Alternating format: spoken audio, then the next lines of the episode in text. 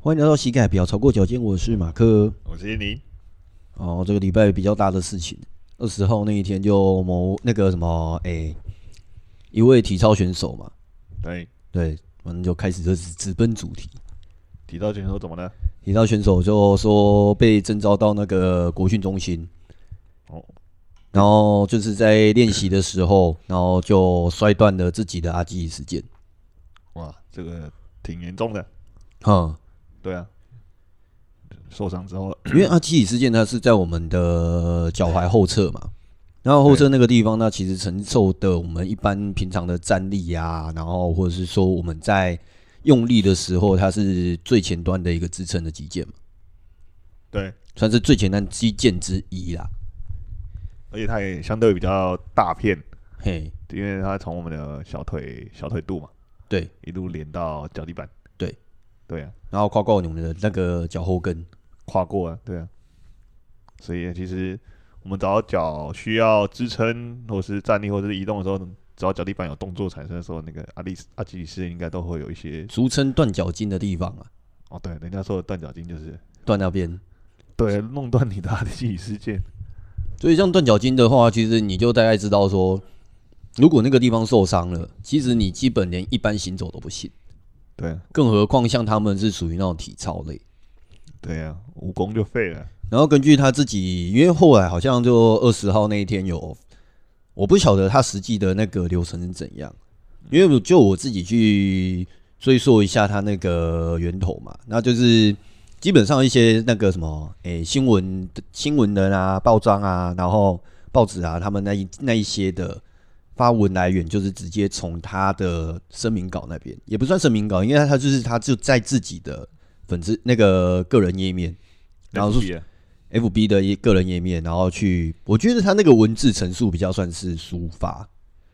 哦，个人抒发，不是要去，虽然也是有指责，虽然有指责，但是他那个文具表达其实就比较偏向是个人抒发的角度，哦，没有刻意说要去做很大规模的传播，因为如果说你今天你要去针对，好，比如说体育署、体育处，或者是说奥委会。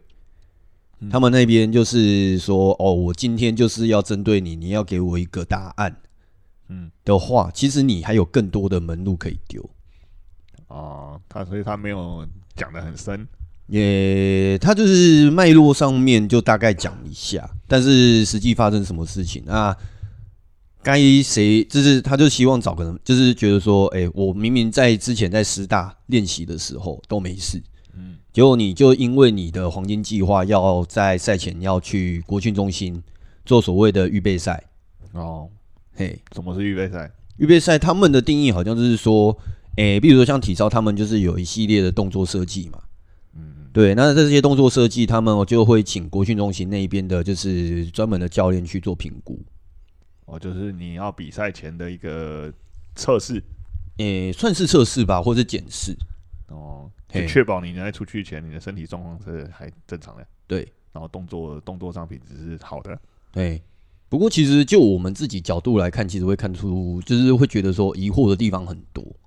因为你光是阿基里斯腱断掉，它不会是一朝一夕造成的。嗯，嘿，但是如果真的有一朝一夕造成的话，那大部分就是设备问题。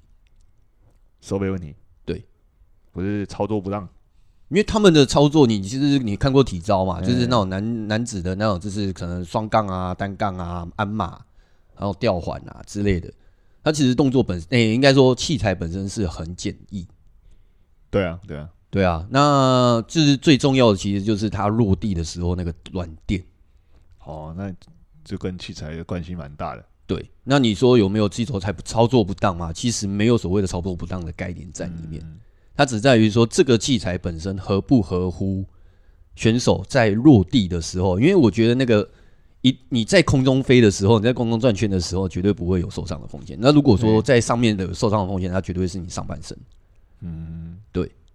所以你这样就是排除其他因素，你觉得这可能是器材上的问题？个人啊，个人的推测啦，当然啊了，因为这毕竟我们都不是我们都是那个就是乡看民，乡民，看对，就乡民乡民对我们乡民的那个键盘侠的概我念啊们。资讯也是从新闻跟他，对啊，因为他其实后续他也没有拿出太多的所谓的佐证，嗯，或者是说，诶、到底是前因后果是怎么样啊？啊比如说什么录影画面啊，对，诶，我们通过新闻跟文我字们描述的猜测，经经验，然后去感觉，对，确实，我就我也觉得他他在，比如说，因为体操大部分都跟上半身还有你的躯干支撑有直接比较大的关系啊。对，那如果真的要用脚的话，通常就是在只有着地的时候，那着着地通常就是落地嘛，对或啊者，是那些翻滚的动作，对，对啊。那变成说他可能像你讲的，可能现场器材有有一些状况嗯没设置好，或者是怎样。我在想，或许他有可能原本那边就有旧伤，也有可能。嗯，对，然后只是这次刚好有另外就一是个新情的转就是什么，就是新仇加旧恨全部加在一起啊，啊。没错，就是他平常可能那边就有一点微微的不舒服了，然后这个加上这次另有一个新的因素加进来之后，可能这个刚好就就成为瞬一间就个哎爆掉了，成为一个关键爆掉诶、的。而且还是全断、欸，哇，听起来很恐怖啊！因为我们一般，比如说，诶、比较常听到所谓的那种韧带断裂，我们说啊，肌实腱嘛，肌腱、嗯，肌腱或韧带断裂，它其实很多都是属于那种轻微的。嗯，所谓轻微，就是说，因为我们的肌腱就有点像那种，就是被拉长的面线。明显嘿，真的啊，真的啊，就是如果说你肌腱断裂的话，那个医生看起来那个肌腱，因为它就是一丝一丝的。嗯然后这是我们一般的概念，都是从基本基本观念来讲好了。我们一般是所谓的筋膜是包覆在肌肉表层，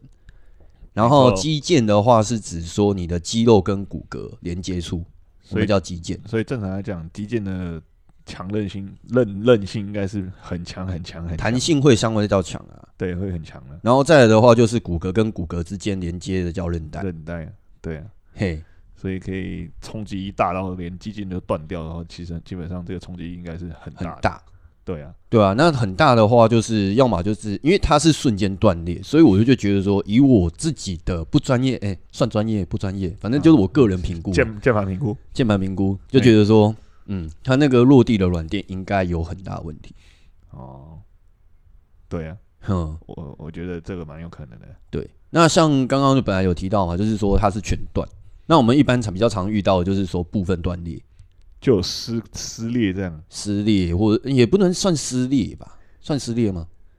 啊、嗯概念上好像不太一样，算这是当先当撕裂是吧？就当撕裂。啊对，像我们一般常见的肌肉那个肌腱断裂，它可能就是诶、部分，因为刚刚有提到嘛，就是我们的肌腱的部分，其实它就是一丝一丝的，呃对啊，它是很多小细丝然后排成一起，然后变成一片这样。，对，所以那个地方断裂的地断裂这件事情很麻烦，嗯因为你不可能把每一条都拉回来。嗯，对，嘿，就算要缝也没办法，很难。嘿，对啊，然后你阿基里斯腱它往上连接的地方，好像诶、我这个部分我就不我不太记得清楚，就是它其实就是因为我肌腱就是说连接你的肌肉跟骨骼嘛。嗯所以它往上的话，它的肌肉就是变成说我们小腿肚这一边，非不管常是那个非腓常肠肌肌或是比目鱼肌对啊之类的。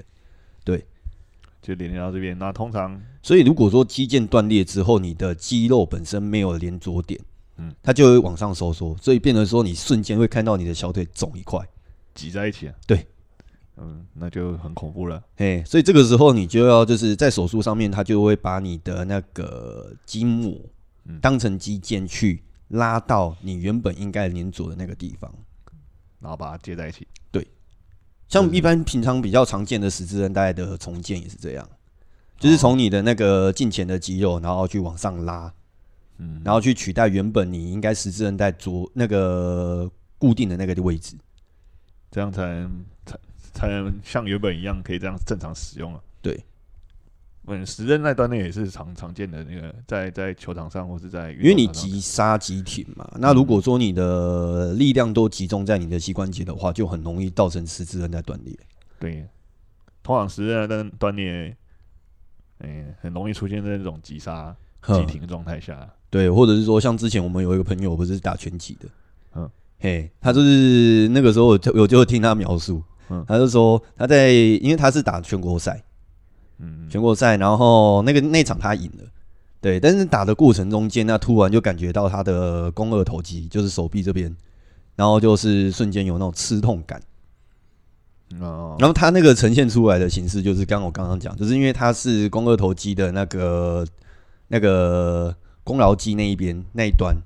对，肱骨缺就前臂这一边的连接点断裂，所以它嗯的二肱二头肌的长头那一边就缩起来，弹回来了就弹回来。打自己这样，哦，对所以自己打到，哎，不过他自己是讲说，因为医生在跟他讲啊，就是说看他要不要重建，嗯那重建一定会有所谓的复原期嗯。但是因为他本身平常就有在做肌力训练，嗯，所以就变成说，因为他我们的二头肌它就是两条肌肉嘛，对那它就是变成说长头跟短头，那它现在目前可以用短头去取代原本长头的功能，诶哎那让长头就不见了，就就没有不见啊，它只是缩在一起啊，就没功能而已啊、哇，这样短短头就累了，短头就累啊，但是它因为原本就有在训练二头，嗯，就不管长头短头，它有去练到，所以就变成说它本身的部分肌肉可以取代原本的那条肌肉的功能，嗯所以在手术上面，它就会变成说医生就是变成说问他本人的意愿要不要重建，可以他有选择了，他有选择的。对啊，对啊，像其实蛮常在讲说，有些就是我们常常在讲说肌肉训练，肌肉训练，它其实是有一部分的好处，不能说好处，就是当然我们不想遇到嘛。就是假如说你今天真的遇到了，比如说像我们刚刚就是说，诶、加肌肌腱断裂啦，或者是说你的功劳肌断裂啦，然后或者是说我们的某个肌肉肌腱断裂啊，对，对，它其实就变成说，我们在受伤的时候，就是这一条肌肉没有用，另外肌肉就就可以以代偿的形式去取代原本的肌肉的功能。就先占用一下，对对对对对对对对，嗯、不过我觉得这样可能后面也会出现其他问题啊，一定会啊，对啊，嘿，所以你还是你要建议建议一下你这个朋友要不要去重建一下嘛？呃，就看他自己啦，因为我没有必要啊。不过其实肌像直肢韧带重建是比较常见嘛，那像那个直肢韧带重建，因为我师傅是那个物理治疗师嘛，他就有跟我分享过说，诶、他有蛮常遇到那种十字韧带重建。嗯嗯，那重建之后呢？因为你原本的肌肉的长度是，比如说好，假定十公分好了。对对，那你原本的那个十字韧带的长度可能五公分。五公分比较对短，哎、那假如说我今天要肌腱那个做十字韧带重建嘛，那我是从我的胫骨那边去拉它的肌腱过来取代原本断掉了啊那个十字韧带。对，嘿，那就变成说你原本十公分要拉长到十五公分以上，哦，那那边就很紧啊了，很紧。所以通常如果说你做完十字韧带重建的人，你的嗯脚的弯曲度没办法像一般人那样弯。我们一般如果说我们可以过跪坐，嗯，就是它可以其实再转到一百一百八，诶，应该不到一百八，大概可能一百一百六、一百七左右。可能连盘腿都做不了哦这样，如果说你十字韧带重建刚开始，嗯嗯，就没办法盘腿坐，你连一般的坐都有问题。甚至你连坐在椅对子上面也不行，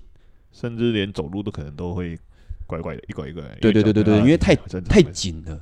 对你的脚就会被迫拉长。被迫收紧，对，所以他们在后续的附件的部分，它就会变成说借由说一些按摩啦、牵引啦，然后去让原本的那个筋膜的地方，就是因为你取代韧带嘛，嗯那我们就是筋膜的地方，就让它尽量就是增生，然后拉长，然后去软化。哦，嘿，因为如果说你要正常走路的话，你其实膝盖的弯曲度至少达到一百一。对啊，对。如果他弯不过去，那就会其他地方又要代啊偿了。哦，那像复健的方式其实还蛮多种的吧。那虽然说他这一次的那种，其实蛮多那种复健科医师啊，或者是说外科医师，他都说有一些方式，嗯嗯，可以去让他的那个阿基里斯腱完全重建，但是都需要一，也还是要需要一段时间。还蛮长的时间啊。你对包括你的，因为肌腱它断裂嘛，它断裂之后，你要让它所谓的增生，其实是最少需要一个月，哦，我我我以我以为你要说至少需要个半年一年，没有后面那其个实我们的身体人体修复其实就还蛮快的，像我们肌肉的修复其实大概七天左右嘛。嗯对对啊，因为我们常常讲所谓的超恢复，超恢复就是说肌力训练结束之后，你肌肉破坏，那你至少需要七天的时间去做重建。嗯嗯，对。但是如果说你今天是有所谓破损性的外伤，这个破坏就超过一开始讲的那个，嗯，对啊，就是程度更高的破坏了。对，应该说你的破损性的外伤的话，可能至少要两个礼拜左右。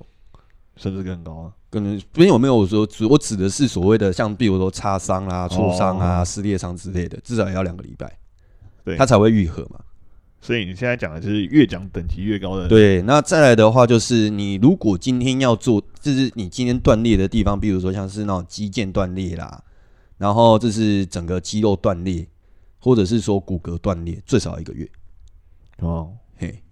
我觉得一个月算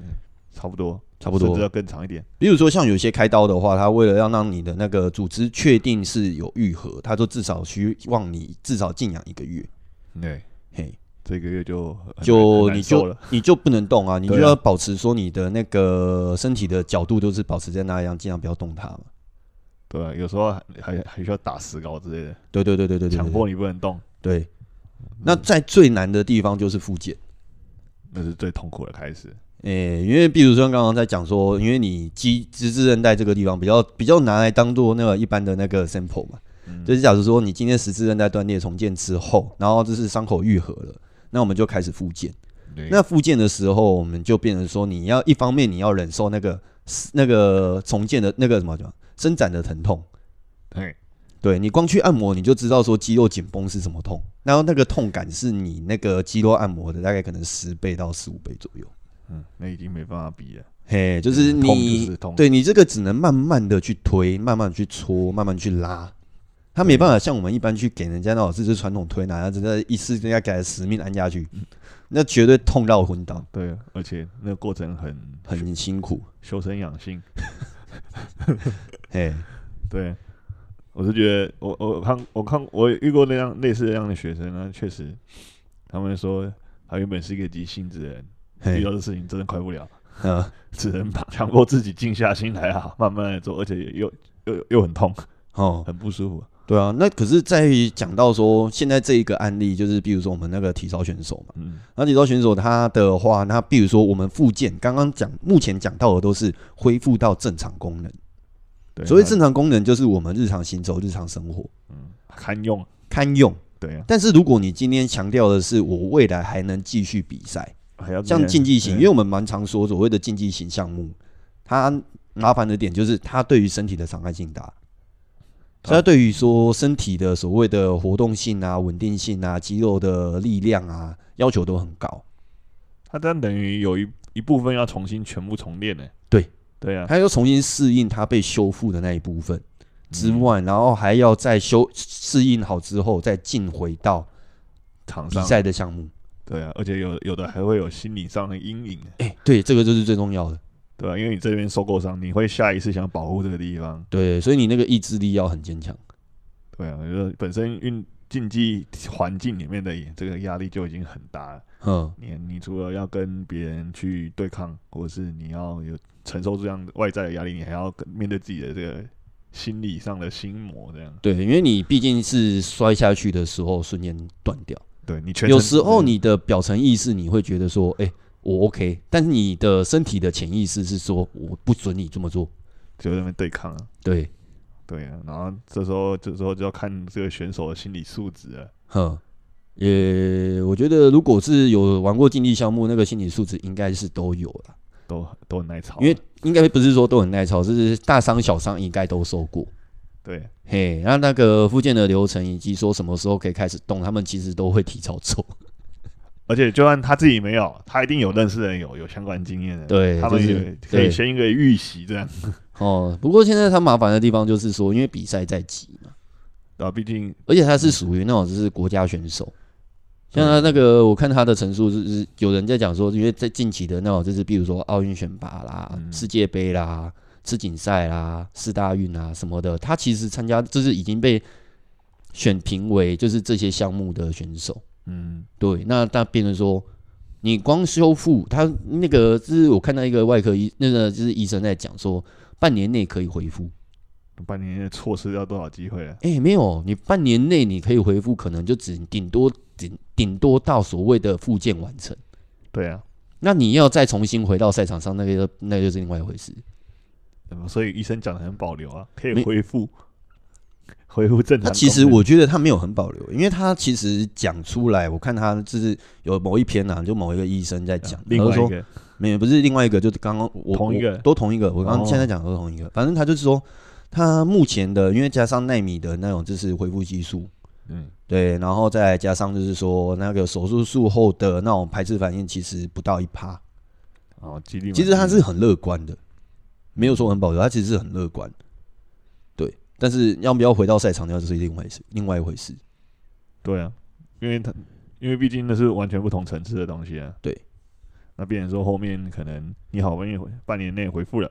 然后你要再从从正常情况下再回回到场场上，那这个东中间又是第二关了、嗯，对啊，那你也要看那个选手他有办法真的挺过这整段啊，然后又又可以回到原本的状态。我觉得那嗯机遇上也也相对难很多。对，让这过程中间有没有新的新的那个选手突然冒出来，然后取代他的位置，这又嗯是另外一回黑事马是不是？对，因为你本来就是一代一代啦，对啊，对啊，对那你后越后面出来的选手，其实他能力其实越强，因为我们现在科学化训练已经越来越成熟嘛。对啊，对，所以他他其实这也有这种这个叫什么年龄的压力啊。年龄压力以及说所谓的空窗期的压力，哦，对啊嘿，赛赛这个比赛选手都很多都有这样的状况。对，那反正这个就是所谓的选手面了、嗯，那像一般来说的话，我们常会说到所谓的肌腱断裂的一些因素，对，对，这个这个也是现在大家是在探讨，就是说，诶、诶、啊，今天如果说不讲说场地因素的话，有没有可能是选手本身的因素？哦，他本身习惯了嘛，嗯诶、因为我们常常在所谓的功能性训练，或者是说身体的一些结构上面的调整嘛，嗯对，那像以运动选手来说的话，其实看他们，因为现在所谓的职业赛、职业赛或者是说职业国手那一边的话，他们其实会配给的教练会越来越多。就比如说肌力体能教练，嗯，那就是运动专项的教练，对，然后运动防护员，然后复健师，或者是说现在可以可能未来有机会再编个物理治疗我师，只要是对，就是越来越完善。越来越完善。那这个部分的话，可能就是会去检讨说，诶、那选手他本身有，如果说他有潜在的风险，潜在的风险，比如说说他的诶肌、他自己是建了周边的肌肉太过紧绷，嗯，或者是说他有旧伤，像你刚刚有提到旧嘛，伤他可能以前就有伤过，然后这一次特别摔得特别重，嗯，嘿对啊，有可能也有可能。这东西可能就是要平常日常训练的时候就要有有有有有去记录这些事情。对，对啊，然后在在他的训练安排上，可能要特别去啊，针诶、对这个问去题去注意到这一个点，对啊，因为因为毕竟这些选手都是国家培养的，对甚至为国的代表国家出去比赛，然后他们其实本身的身体素质一定比一般人好，嗯那，相对来说，他们需要更高层级的这个设计监安控排啊监控他们身体状况，这也很重要。哼，不然如果发生这种像像这次一样，哎、好不容易要出去比赛，结果突然在，突然因为因为他好像是说减隔员天就要去德国去比世界杯了嘛。对啊，突然就减员，那其实就错失了一个很大的机会，对啊出国的机会。前面你花了五五年、十年，然后你又要就是自主训练，然后你又要就是参加选拔，那你选拔过了之后，终于来到最后一关，那出赛前突然就不行，对，经历重重难关，只有输在一个输在一个摔。一摔上面。不过还有另外一个可能性，就是说，因为他们长时间的，因为你落地的时候重量一定很重，啊对啊，就是几倍体重这样。啊几倍体重，再加上如果说他们可能就是有一些回旋啊、离心力啊，然后再加上重力加速度，对啊，那其实，在一般训练的时候，可能啊嗯都会有所谓的一些微创，这是微型的伤口。呃，一一定啦，因为就像你刚刚前面讲了，我们在训做做这些训练的时候，一定会造成一些破坏啊。那这些破坏，如果说，因为我们有，诶、这个我可以讲另外一个案例，就是比如说我们现在还在那个 COVID 1 9的状态嘛，嗯，对。那像 COVID 1 9的时候，它其实就是诶、病毒它会入侵到你的肺部，对。那入侵到肺部的时候，它会促使你的组织纤维化，那、诶、那组织纤维化其实就是一个概念，就是说，诶、我原本的肌肉是属于弹性的组织，对，有弹性，但是如果你今天一受到伤，那它就会有所谓的结缔组织，就是所谓的伤疤组织，然后它会它会造成说你身体本来有弹性变成没比较没有那么有弹性。甚至就是变脆这样，对，钙化，对对对对对对对，所以也有可能一个可能性就是说，因为那个纤维化就是针对肺部嘛，嗯嗯，那肺部的纤维化它会阻止，这就是减少你的呼吸量，造成说你有一些气喘的问题。哦，对，那假如说今天发生是在你的一些肌腱关节的地方的话，他可能平常在练习的时候就有这些微创，但他可能那个时候就是诶伤、好了就没事，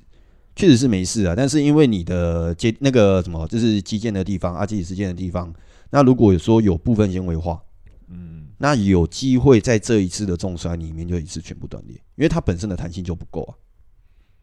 哦，就是说它其实可能状况上那边就已经经过时间的累积，已经有一一部分的纤维化了，对，然后只是我们一般不没有没有办法从外观上看出来，对，因为我毕竟是内部的组织嘛。对啊，内部的人，然后再加上可能监控上不会特别这个针对这个去去做特别的监控，这样，对，就是外伤看不到，然后他他行为上面也看不出来，对啊。但实际上他已经结缔组织，就是已经纤维化了。其实很多很多时候，我们要提醒学生，身身体如果有些地方是卡住了，嘿，也有可能是纤维化的问题。对，啊，也有可能是因为你有其他的关系，或者是其他受过伤的关系。那通常你有遇到这样的学生的时候，你会你会怎么去去去带他们，嗯，或者你会给他们什么建议？这样很多建议吧，讲一个你最常讲的吧。我、不一样，我这个没办法，没没办法说，这是最常讲，因为就是你这个东西就是看个人，就是对 personal for personal。对，因为对，因为比如说比较常见的就是说，诶、比较常见就五十肩，对五十肩就是呃一个很常见的纤维化的代表。诶、肩也肩不一关节定，不肩一关节定。我这个就要抵赖你，就是说，因为性五十肩有时候它有所谓的阶段性，对啊，对啊，诶、第一阶段就是你的所谓的那个肩肩关节周边的，比如说像你的锁骨端，或者是你说你的肩那个肩胛骨端那一边，它有所谓的肌肉的发炎，导致的你的关节受限。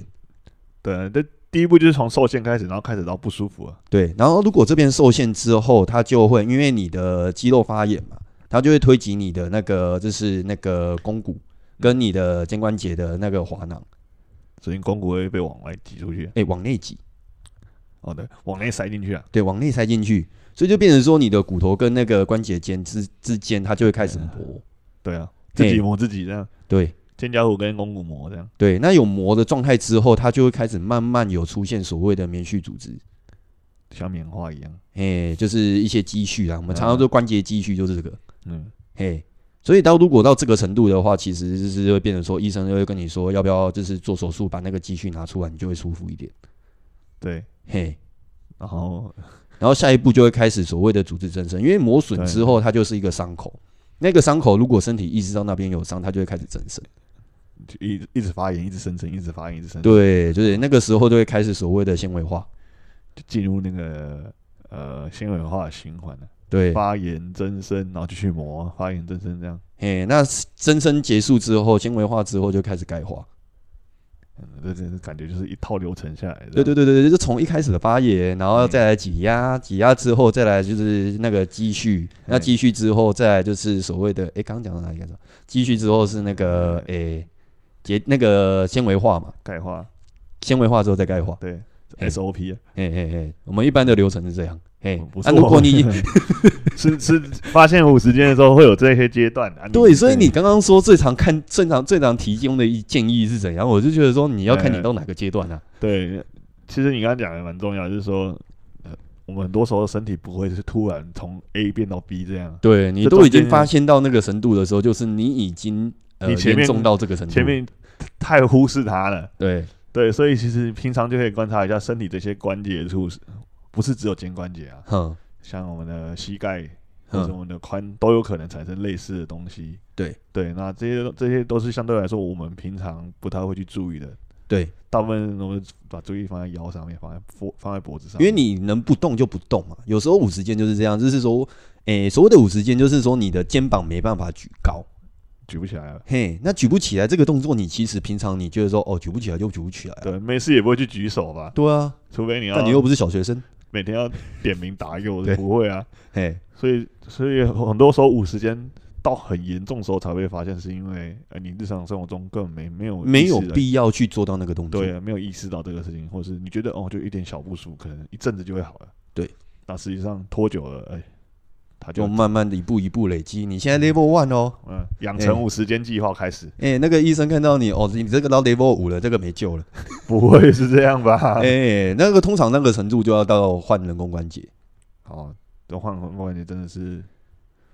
呃，可能是很后面的步，对，但是方法你也不能说人工关节不好，因为现在人工关节的技术已经能够达到让你正常生活的程度了。对啊，我是，但我还觉得啊能能保持原厂原厂最好啦。对啊，所以你其实如果你今天感觉到肩膀卡卡的不舒服，嗯这个时候呢，你就可以去想办法解决。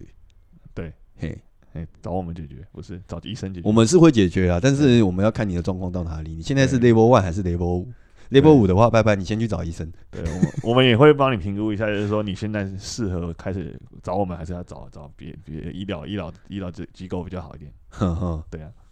对，那所以像这个是常见的所谓的五十肩的部分时嘛。间，那对像其他部分的话，像像那个医生他其实有介绍蛮多，我就觉得说就借花献佛一下，就说其实我们如果说常会遇到那种韧带损伤，有时候会因为这是天气剧烈的变化，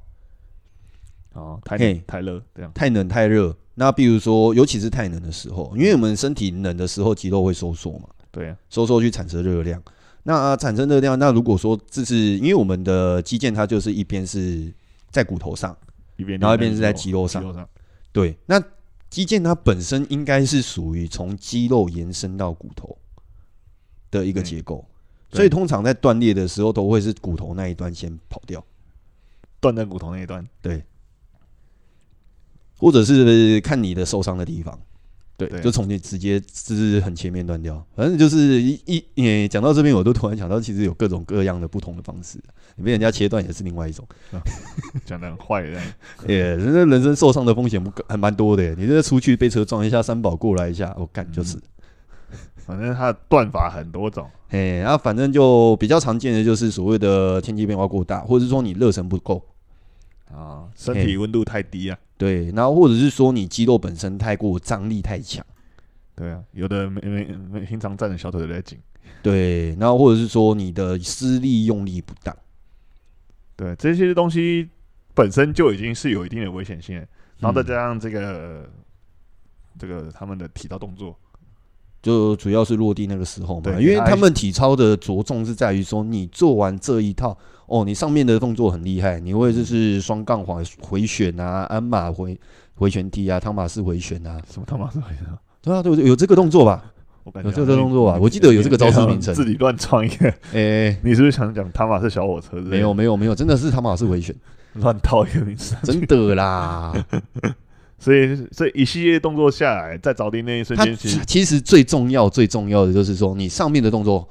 很厉害，我会给你加分。但如果你落地没有站稳，对没有站直，对没站好就扣分。动作，所以最重要的就是你前面不管考几分，你后面就是落地的时候那个分数是最重要这的。个 ending pose 这样。对对对对对对对对对对对，对，所以所以其实，在那个阶段，就是着地那个阶段，其实是对身体的冲击，脚踝最的冲击是最大的。嗯。不不只是脚踝啊，其实整个身体都是啊。我们一般在讲说跳，诶、所谓的肌力训练嘛，我们有分等级嘛。比如说，我们今天蹲跟站，嗯它可能是我们身体一倍体重。对对，但假如说我今天要做诶、走楼梯这件事情好了，对，大概一点五倍，一点五倍，对，因为我们是单脚承受全身的重量嘛。哎，没错，对，那假如说我今天要进入到所谓的脚不离地的跳跃，那可能就进入到直接到两倍就是倍数上成长啊。就倍数成长对嘛啊。那只要进入到跳跃的话，就是三倍。对啊，嘿，因为你要把整个身体的体重就是离开地地球表面，对那这个力量会更大，所以你反作用就是你三倍跳上去，你可能是三倍落地。没错。嘿，啊，如果说你今天要再更高的话，那就不知道几倍。然后他们不是体操啊，有的是在抓杠，在那边甩。哦，那个那个离有离心力的更更厉害，对啊，对啊，对啊，对啊，对啊，那很恐怖哎、对啊，所以你就我们一般跳跃就已经三倍了，嗯，啊，他们就是低心力加重力加速度，哇，直接火箭一样。嘿，着就是着地的时候那个难度就很高。所以他们如果说今天真的是场地问题，我强烈怀疑应该是垫子不够软，哦，有可能哦，或是太。太软。这样这样有个太大的范围了，欸没有，就是因为我们不知道他们理想的硬度是哪里嗯，反正就是因为你太硬，你落地的冲击就很高。对，那你太软，那你本身肌肉的结构整个会散掉。对啊，因为就像穿着很软的鞋子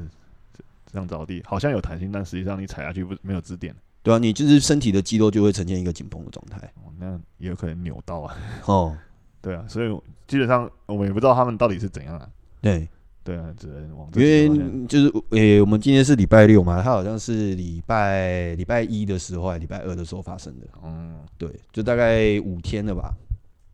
然后后面还有其他消息，没有，就五天当一天，就是诶、国那个国训中心那一边，他就有提出说，诶、他们对这件事情深感抱歉。嗯嗯，对，就是选手遇到这件事情，嘿对，但是责任归属到哪一方，就是目前都没有详细一进一步的一个解释。还得查原因吧，对对对对对对对对，到底讲是讲查原因啊，但是你其实看一下那个伤口的状况，其实就大概知道啊。哦，那你别人说还在找找找背锅的，诶、就谁要背啊？ 找啊，不推来推去，发现每个人的那个头衔都很大，不好不好不知道谁可以推哼，啊、到最后就变成找不到原因，这样对啊，听起来有点有点有点难过这个。对啊，就你努力了这么久，然后在比赛前一天突然去，我觉得就是有一个部分是这个，就是选手在讲，就是说我原本在师大那一边训练都没事，嗯那你前一天突然改变赛场，然后叫他去其他地方，他可能还没有完全适应那一边的场地的状态，在隔天就要出发了，嗯嗯，嘿，那你在隔天要出发，但是你就让那个选手做一些很高难度的动作，嗯，嗯，听起来就很危险。哦，对，反正不是听起来很危险，实际就结果就是非常的危险，对啊，就有点像是，诶、你今天诶、去跑步跑马拉松好了，比较常的有人在跑步，你今天穿新鞋，嗯嗯，跟穿旧鞋跑起来，新鞋一定比较不好跑，不习惯呢，对啊，没办法，还没适应呢。还没适应啊，或者说像皮鞋好了。嗯，皮鞋你新买的话一定很硬，穿的很不舒服，但你穿久了，那你就会慢慢的软化。对吧？变你脚的形形状，对对对对对对对哎，所以其实其其实这个也是有适应上的问题哦。对，对啊，就是前一天突然，诶、就是出发前一天，我不确定他们到底是不是前一天反正要，去，反正就是要没多久就要出国了啊。对，没多久要出国嘛，嗯那就这样子突然改变场地，他可能是习惯上面也有差落差，或者说，因为如果说真的习惯上面会有落差，那照理说出国也会有这样适应上的问题啊。我就在想这件事情。嗯，对，但是出国你去国际赛的话，它可能还是会有所谓的练习赛、比练较习时间呐、比较严谨一点。练习时间让他去测试说今天这个垫子本身是什么状况。嗯，所以所以我想可能就单纯来不及适应来不及适应，然是后这就受伤就就受伤了。就可能呐、如果今天要归咎在国训中心的话，假如假如，总之说 if，对，如果要归咎在国训中心的话，就是有可能这是他们带队的总教练要求他做完全套。强迫他做整套，对，那如果今天只是做半套而已，或是做一部分的动作，然后去测试他们的身体的协调跟状况，其实应该就够了。哦，所以你是觉得你你你的意思是说，其实不用把整个全部做完啊，有几个代表性的，对，然后可能就是动安作全的性比较好的，那对你先就是测试一下看看流畅度。哦例如说，像我们就是检测那个就是客户或者是学生他的身体状况，其实你走一走、动一动，我就可以看得出来，对，不需要去压什么重量，对不需要去做一些很很难的动很作大肌力什么 ERN 测试，对，因为嗯毕竟我们是要看身体原本的样貌，而不是被压在那边。 对啊，而且像我们其实很常讲的就是所谓的训练有所谓周期化嘛。嗯，对啊，那现在就是已经赛前了，那应该是属于轻强度好，的一个状态。那如果说今天是以比赛的项目下去，那应该重量强度强度就还蛮强的。对啊，对，所以你要你是这个是建议啊，就就我的理想是这样，我自己想是这样。哦，心中的想法，啊心中的想法就是说，你理今心中的理解天你又不是你总教练又不是说随团，就是从从从头看到尾他怎么练习的，而且你就只是站在就是在最后最后的那一关，就是说哦，我要知道你的状况，你全部做给我看，我觉得这就对啊相对的没有到那么好，因因为这个是结果论嘛。因为现在他受伤，如果说今天他那个总教练只是要求他说，诶、就是诶、那你觉得最不熟的先做一下，嗯啊，我们练一下，我看一下哪里可以调整，这个我觉得就 OK。对啊，而且选手这么多，嘿，我记得我之前查过那个黄金计划是好像有七六七十个人，呃，对啊，总不同的项目对不同的项目，总不可能每个都很对啊，仔可能细就地一个项目，可能就选一到两个而已啊。对啊，然后有专门的负责这个专项的教练去看，这样对，可能是这样，我猜啊，嗯，因为我也我也不太不太了解国家国家的这些代表队的体系，我们没有进入到国家队，我们不是那个成，不是那个要，不是就是坐在这边就是不是键那盘个前体，对，不是那个体系出来的，我哎完全不了解里面的状况，嗯哼，呃，单纯那边键盘瞎瞎讲，对。 啊，不管怎样，就是诶、就是为那个选手默哀，啊，真的，对，就是祝他前能面祝他能重回赛场啊，真的。就是不能重回赛场，还是有一个好的结果了。对，啊因为他现在几岁？二十几岁而已，应因该为黄20金多计划都二十几岁，对啊，对啊，应该是从你很国很小的时候，可国能小国小的就开始时候开开始始练，练，然后练到现在，好不容易到他准备要冲的时候，因为再来的话，就是在网上，如果说诶、回复时间可能是长达一年的话，他就是要把之前的那些记忆退化，或者说身体的感觉找回来，应该要花蛮久。而且体操这个项目的适合年龄可能也不会到那么高了。对，所以对他来讲，可能现阶段就是他的黄金时期了。对，那他刚好遇到这事情，其实他需要背负的压力也蛮大的吧？我觉嗯得，对，所以就 为他默哀，然后也希望他恢复顺利啊。对，嗯，不管能不能回到场上，至少身体状况要好了。好啦，那应该今天就先聊到这边啦。好，我是马克，我是燕妮，好，我们下堂课再继续啦，拜拜。拜拜。